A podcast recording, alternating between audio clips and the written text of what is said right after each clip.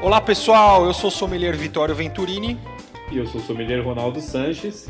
E esse aqui é o Vino Gargalo, o Pop Podcast que veio para descomplicar o mundo do vinho. Fala aí, Ronaldão, como é que você tá, meu amigo? Belezinha, Vitório, e você?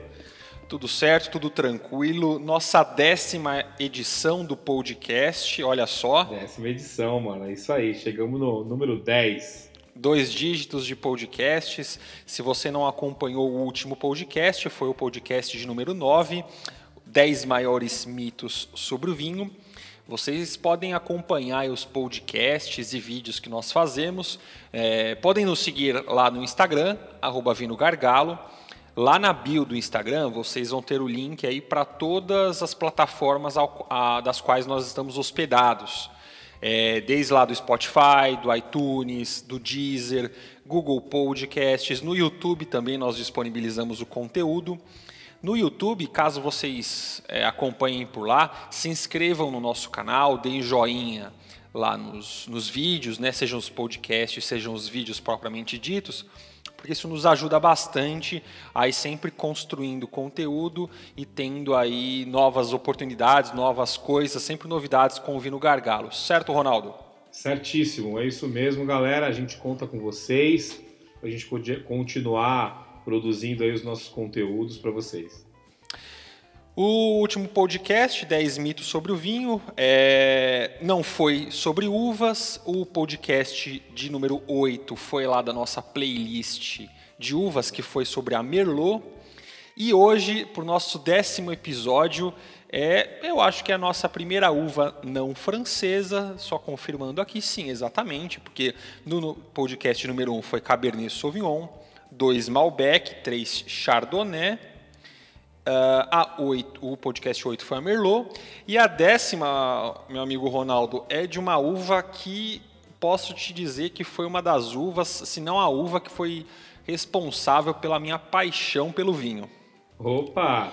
Falamos é... aí, falamos da Merlot que é a minha queridinha, então chegou o dia da sua hoje. É, eu não vou te falar que é a minha queridinha aí, porque eu tenho aí umas, umas outras aí, principalmente uma, uma também desse país que fica um pouco mais para o norte, mas a Sangiovese ela é uma uva do meu coração e, e não, então décimo episódio uva Sangiovese, certo, Ronaldo? Show de bola, vamos falar de Sangiovese. Exatamente, Sangiovese, uma uva italiana autóctona, ou seja, é uma uva que nasceu lá na Itália, nasceu na, na região da Toscana, né, até onde a gente tem informações, a região da Toscana é uma região ali central da Itália. Ela faz aí, ela começa por um meio que um meio termo entre o norte, o centro da Itália, que a Toscana faz parte, e aí já vai dando sequência ali para a região do Lácio e depois vai descendo já para a região da Campânia, que é o sul. Então a Itália que é muito famosa por várias uvas autóctonas, né, umas uvas, uvas próprias lá da Itália. Nós vamos falar hoje, talvez, é, eu não falo isso 100%, mas é, porque eu gosto muito da Nebbiolo, tenho, tenho um carinho muito especial, mas talvez aí a Sangiovese seja a uva, quando as pessoas pensam em uva italiana, talvez seja a primeira que vem na cabeça da galera, né? É sim, eu acho que ela que vem primeiro na, na cabeça da galera quando se pensa em vinho italiano, Vitória.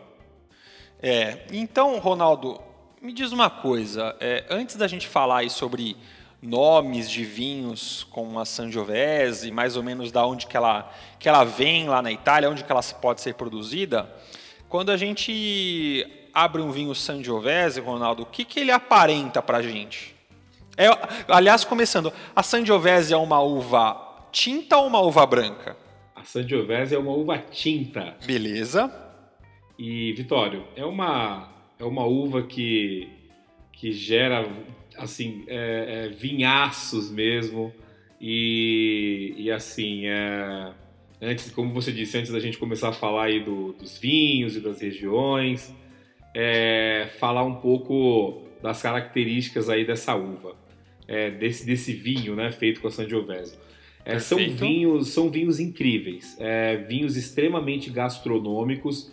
E quando a gente fala de vinho gastronômico, significa que ele tem é, toda a estrutura é, que é necessária para que é, harmonize bem com os pratos. Então, a Sangiovese ela vai produzir vinhos é, que têm uma acidez alta, ou seja, vinhos com, com acidez alta, ele vai, é, vai fazer o papel de limpar ali o palato na hora que você é, estiver se alimentando, né, harmonizando com, com esse vinho. Então, se você tiver ali com um prato mais gorduroso, principalmente, se essa acidez ela dá essa, aquela sensação de limpeza na boca é, para a próxima garfada. E, e, ele também tem os taninos é, bastante altos, inclusive é, normalmente são vinhos que passam por estágio em, em barricas de, de madeira para poder amaciar esses taninos. Então, é, Legal. Isso, isso também é, torna é, o vinho bastante é, gastronômico, né? um vinho que, que ele vai apresentar é, essa característica. E o teor alcoólico também dele normalmente está ali entre os 13% e 14%. É um vinho que, que, que tem um teor alcoólico alto também. Então, esses três pontos, né, essas três texturas, o álcool, a, a acidez e, e, os taninos, eles, eles fazem aí com que esse vinho ele, ele ganhe o coração mesmo das pessoas. É um vinho que acompanha muito bem aí a, a gastronomia. É uma, essa é uma das características aí é, principais da, da Sangiovese, né, no que diz respeito a essas sensações de boca. Legal. E no nariz, Ronaldo, como que a Sangiovese ela se apresenta? Porque nós aqui já falamos de algumas uvas tintas, como a gente já lembrou para a galera, Cabernet Sauvignon, é, Merlot, é, Malbec. Como é que vem a Sangiovese? É, normalmente, o que você sente aqui no, nos aromas da Sangiovese, eu falei aqui como se eu tivesse com uma taça na mão, porque realmente é, já é, dá vontade mesmo de, de estar com a taça na mão. É, poderia até ser, hein, Vitório? Vamos começar a pensar nisso no podcast, fazer podcast Para os próximos, né? yeah. é, no nariz, frutas vermelhas. Então, cereja vermelha, ameixa vermelha. É, você sente é, esses aromas assim de uma forma bem, bem marcante. E dependendo também do, do método de, de vinificação, ele pode apresentar é, aromas de ervas secas, é, se passar até por mais estágios, mais tempo de estágio de, de barrica, ele começa a apresentar outros aromas, por exemplo, é, cravo da Índia, cedro e couro também. É, couro. Pode, pode, pode é. apresentar também esse, esse tipo de aroma, dependendo aí do método de vinificação. Porque os, os vinhos feitos com a Sangiovese podem ser vinhos é, mais jovens para você tomar ele é, mais rápido, mais para o dia a dia, que fica ali naquela fruta vermelha, cereja vermelha, é, ameixa vermelha, e conforme ele vai passando pelo estágio de barrica, ele vai ganhando esses outros aromas, então por isso que tem essas possibilidades. E normalmente, é pelo tipo do vinho, né, Vitório, a pessoa ela tem essa referência de quanto tempo que ele estagiou ali nas barricas de carvalho. Legal. E até entrando um pouco já nas denominações do vinho, porque o Ronaldo até vai dar aí mais alguns detalhes, aí a gente vai falando sobre as características de aromas, sabores, coloração, é, de acordo com cada vinho. A Sangiovese, nós já falamos, uva italiana, é, reconhecidamente principalmente na região da Toscana, e lá talvez tenha aí o vinho italiano mais famoso do mundo. É, ele, e ele se apresenta de diversas formas, desde vinhos é, de entrada até com aspectos até pálidos, sem tanto corpo, e até vinhos um pouco mais intensos, mais trabalhados, é, mais encorpados, mais, é, mais complexos, que é o Chianti, né? A gente pode chamar de Chianti aqui no Brasil, é C-H-I-A-N-T-I, Chianti ou Chianti em italiano, porque lá é, o, o TI no final não se fala ti, né? Igual a gente fala, eles falam ti. Mas vamos falar aqui Chianti para ficar mais fácil.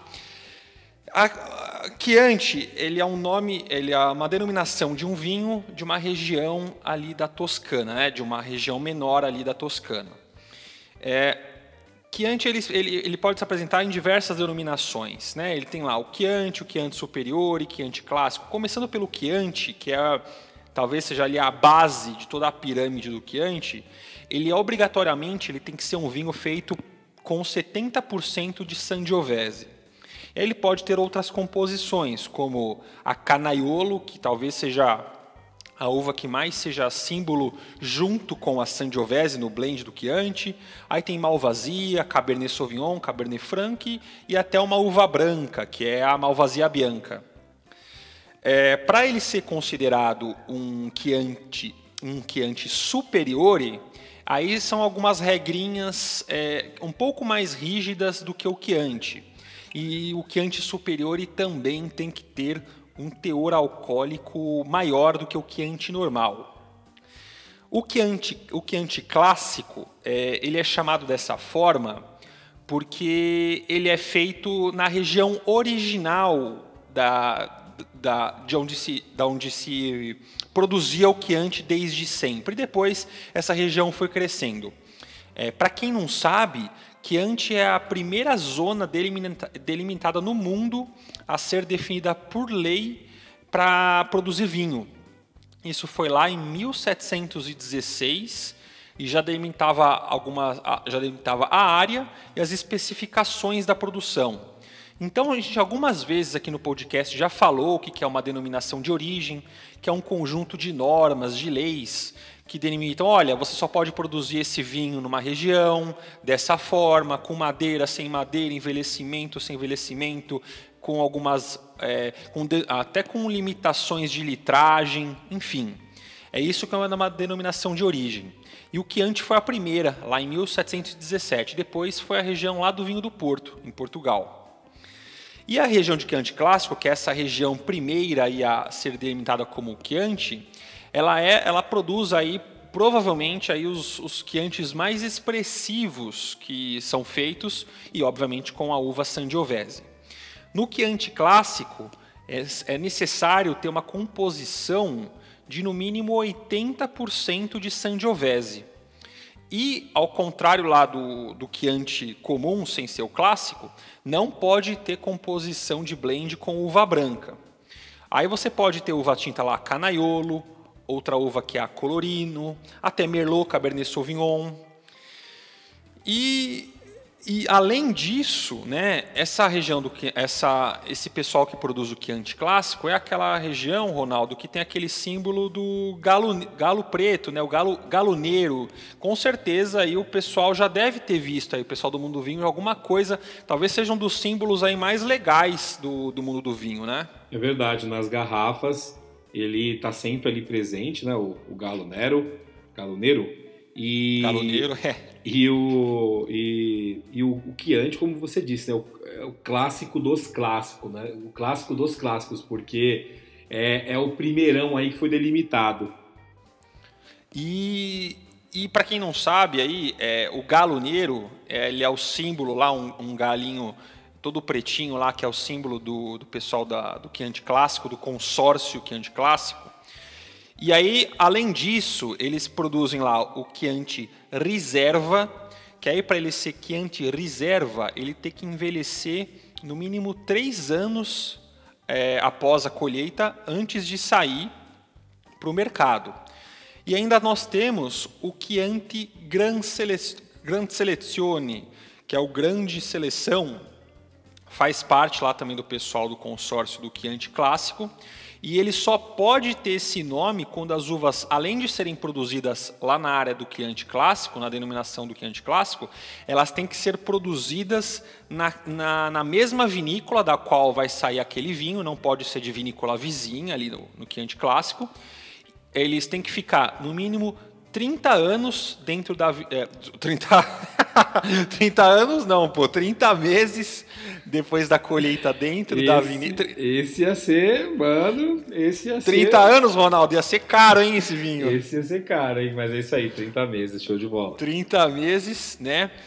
E na, dentro lá da vinícola, e até vou até confirmar aqui a informação, 30 meses, de, desses, desses 30, é, no mínimo três meses tem que estar dentro da garrafa. Então, pode passar parte em tonel de, em barril de carvalho, em tanque de inox e três meses ali afinando na garrafa. É, são muitos, né, são muitos nomes aí para o Chianti. É, o Chianti ele tem uma região considerada, se você, se a gente colocar aí todas as regiões, tanto Chianti quanto Chianti clássico, é uma região grande na Toscana. Então a gente tem, né, Ronaldo, desde que antes mais acessíveis, mais baratos, até que antes mais caros, né? Sim, e, inclusive é, esses tipos é, de, de Chiantis que você é, foi, foi colocando, Vitório, é eles também que é, vão se apresentar na taça com esse vermelho rubi um pouco mais pálido ou com esse vermelho rubi um pouco mais intenso. Então, normalmente esses vinhos, esses quiantes, por exemplo, que passam por estágios é, mais longos de barrica, eles ganham mais cor, ganham mais complexidade. É, o tipo do vinho ele vai, ele vai influenciar muito. Normalmente, um Chianti, né, um Chianti comum, ele, ele vai ter uma cor rubi, é, uma, cor, uma cor vermelho rubi mais pálida, é, e normalmente é, um, um Chianti, por exemplo, reserva, ele vai ter uma, uma cor rubi já um pouco mais, é, mais intensa, mais densa, né? E, Legal. E na taça, é, o bacana é que é, você é, tem essa experiência também ali do giro da taça, é, de, de, de, belas lágrimas que se formam, hum. porque é, é, um vinho que tem um teor alcoólico é, mais alto, então você tem aquelas, aquelas lágrimas densas. É, é pra, na, na, análise assim visual você já, já sabe que, que o vinho ele vai, vai te entregar ali é, um teor alcoólico legal ou de repente até é, um pouco mais de dulçor. Legal. E a gente também estava falando aí da, da história de, do Galo Negro, né? É uma história muito divertida, né, Ronaldo? A história do Galo Negro, o pessoal é... já deve, né?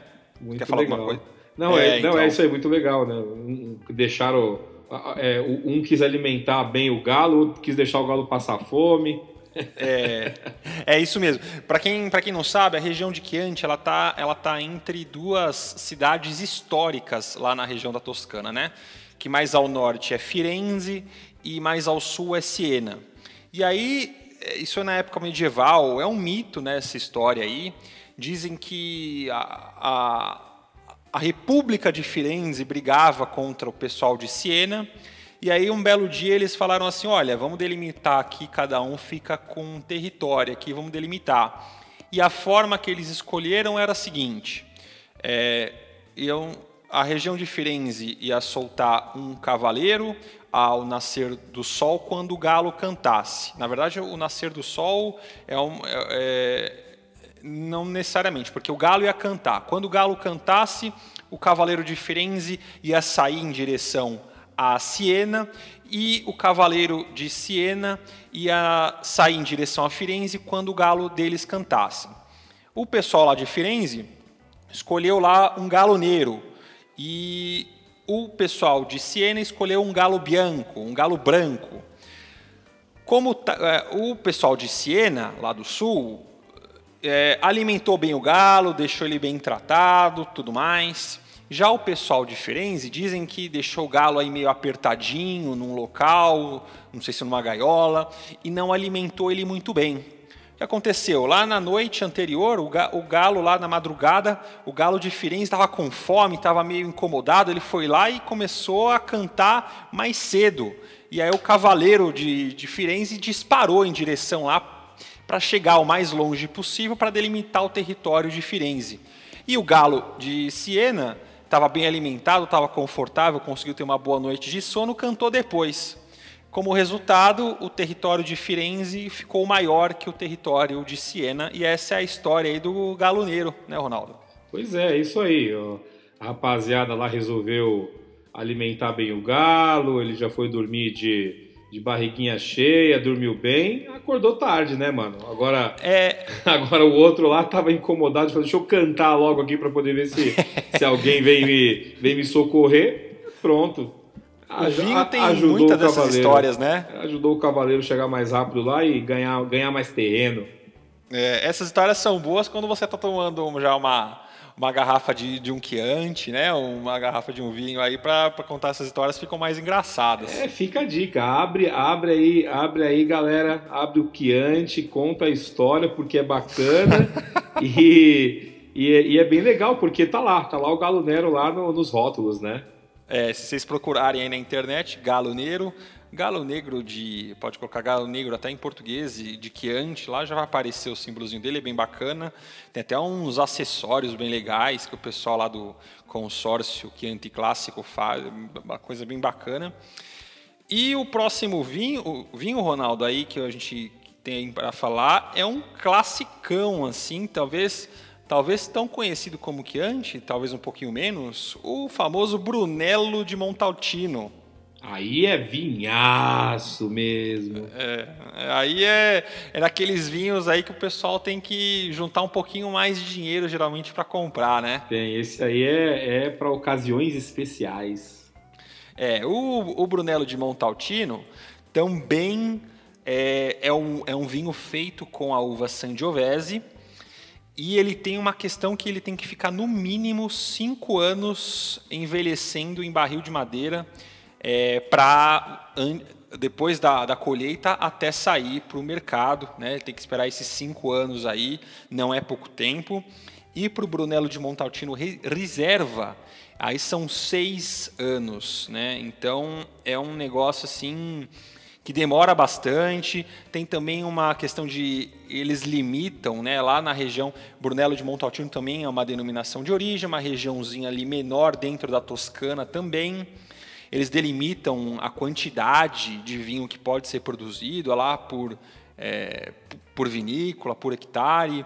Enfim, é um negócio já diferente, né, Ronaldo? É, isso é bacana quando tem essa, essa limitação, né, essa, essa delimitação, olha, é, pode ser produzido tantas garrafas por, por hectares, é porque é, tem o controle é, ali é, dos cachos de uva porque quando, quando você controla isso, você faz com que haja mais concentração de nutrientes naquelas uvas que, que permaneceram. Então, é, vai dar a garantia de, de vinhos com mais concentração de aromas, sabores, vai dar essa complexidade, né? O, o, o Brunelão aí, Brunello de, de Montaltino, é um vinhaço mesmo que, ainda mais por, pelos cinco ou seis anos de estágio em barrica de carvalho, é, cara, é, é assim, é, é vinho para para entregar muito, assim, vinho para tomar devagar, apreciando, é, golinho a golinho, porque do começo ao fim ele vai mudar na sua taça e é uma, é uma baita de uma experiência. Legal, e ele também tem um, um bom tempo que eu, de guarda, não é, Ronaldo? Até por todo esse envelhecimento, por todo esse trabalho que os produtores têm. O Brunello de Montaltino é um vinho famoso por aguentar aí 20, 30 anos de guarda. É isso mesmo, ele ganha, ele ganha, é, ele ganha esse, é, esse potencial, essa, essa longevidade, porque ele, ele vai ganhar tanino da própria, da própria madeira. É, realmente ele, ele é famosão aí por, por ser possível guardar por longo tempo e também, né, aquelas histórias maravilhosas que a gente escuta, ó, abriu um vinhaço aqui, tinha 30 anos, era um Brunelão. Pode crer que é isso mesmo, ele tem esse potencial. Legal. É, aqui no Brasil, né, o Brasil não é famoso no mundo todo por produzir Sangiovese. Nós temos aqui é, alguns Sangioveses bem bacanas. Tem Sangiovese lá no Rio Grande do Sul, inclusive a IP, a nova IP que surgiu uh, da campanha gaúcha, lá do extremo sul do Brasil. É possível existir é, vinhos com a, uva, com a uva Sangiovese com a IP da campanha gaúcha, é uma das castas permitidas por lei. Uh, em Santa Catarina tem pessoal que produz uns vinhos com uma, com uma influência da imigração italiana bem forte, com Sangiovese também. E vou falar para você, tem Sangiovese aparecendo até em São Paulo, né, Ronaldo? Pois é, aqui, para nós aqui, né, é, é, bem, bem próximo, bem próximo a gente aqui. São Paulo, Sim. São Paulo, da, da, a gente tem aquela sensação de que a vinho, Rio Grande do Sul, né? É, mas realmente é, São Paulo tem e tem Sangiovese. Exatamente. E aí, é, praticamente acredito que 90% da produção de Sangiovese, no mínimo 90% esteja concentrada na Itália. É, depois tem Argentina e França com alguma coisa também de Sangiovese. Lá na Califórnia também tem Sangiovese. E mas é uma uva concentrada a produção na Itália e, e muito concentrada ali na Toscana. É, tem alguma coisa na Úmbria e na campanha, é, na campanha, que é a região mais do sul ali, que é a capital é Nápoles, também tem alguma coisa de Sangiovese. Ela tem, obviamente, ela é espalhada pela Itália, mas principalmente na região da Toscana, a gente pode considerar aí que seja a uva, a uva símbolo da Itália. E quando a gente pensa em Sangiovese, Ronaldo, com o que, que a gente harmoniza Sangiovese? Olha, Vitório, quando eu penso em Sangiovese, a primeira coisa que vem na minha cabeça é pão e azeite. Mas, olha só, e, e, e, é bacana, se você não sabe, olha, eu não sei com o que, que eu vou harmonizar, eu quero, eu quero ver como é que funciona esse lance da Sangiovese, pão e azeite. Mas olha, é, tudo que, tudo que tiver massa, molho vermelho e queijo vai bem, muito bem também. Então, assim, Legal. Uma, é, é, pizzas, é uma pizza de quatro queijos com bastante molho, é, lasanha, é também é, é, com bastante molho, uma, uma lasanha bolonhesa, é, carnes também, justamente porque ele tem essa, essa acidez, ele tem tanino. É, eu, fiz, eu já fiz uma, uma harmonização de, de Sangiovese com tibone assado na churrasqueira e ficou bem legal. É, é, o que também eles fazem lá com a bisteca alla fiorentina, né? Exatamente. Aí é, aí é vida, hein? Aí, é... aí vale a pena trazer o Brunelão para harmonizar. É, a gente está fazendo esse podcast aqui 8 horas da noite aqui do, de julho de 2020 e olha que deu uma vontade de sempre quando a gente faz o podcast me fica com a vontade de abrir um vinho da uva que a gente está falando, né? Mas hoje mais do que nunca. Mais do que nunca, é isso mesmo. Deu vontade mesmo de, de partir aí para para harmonização com, com Sangiovese, com certeza. E o que mais você incluiria aí nesse, nesse cardápio é, de harmonizações, Vitória?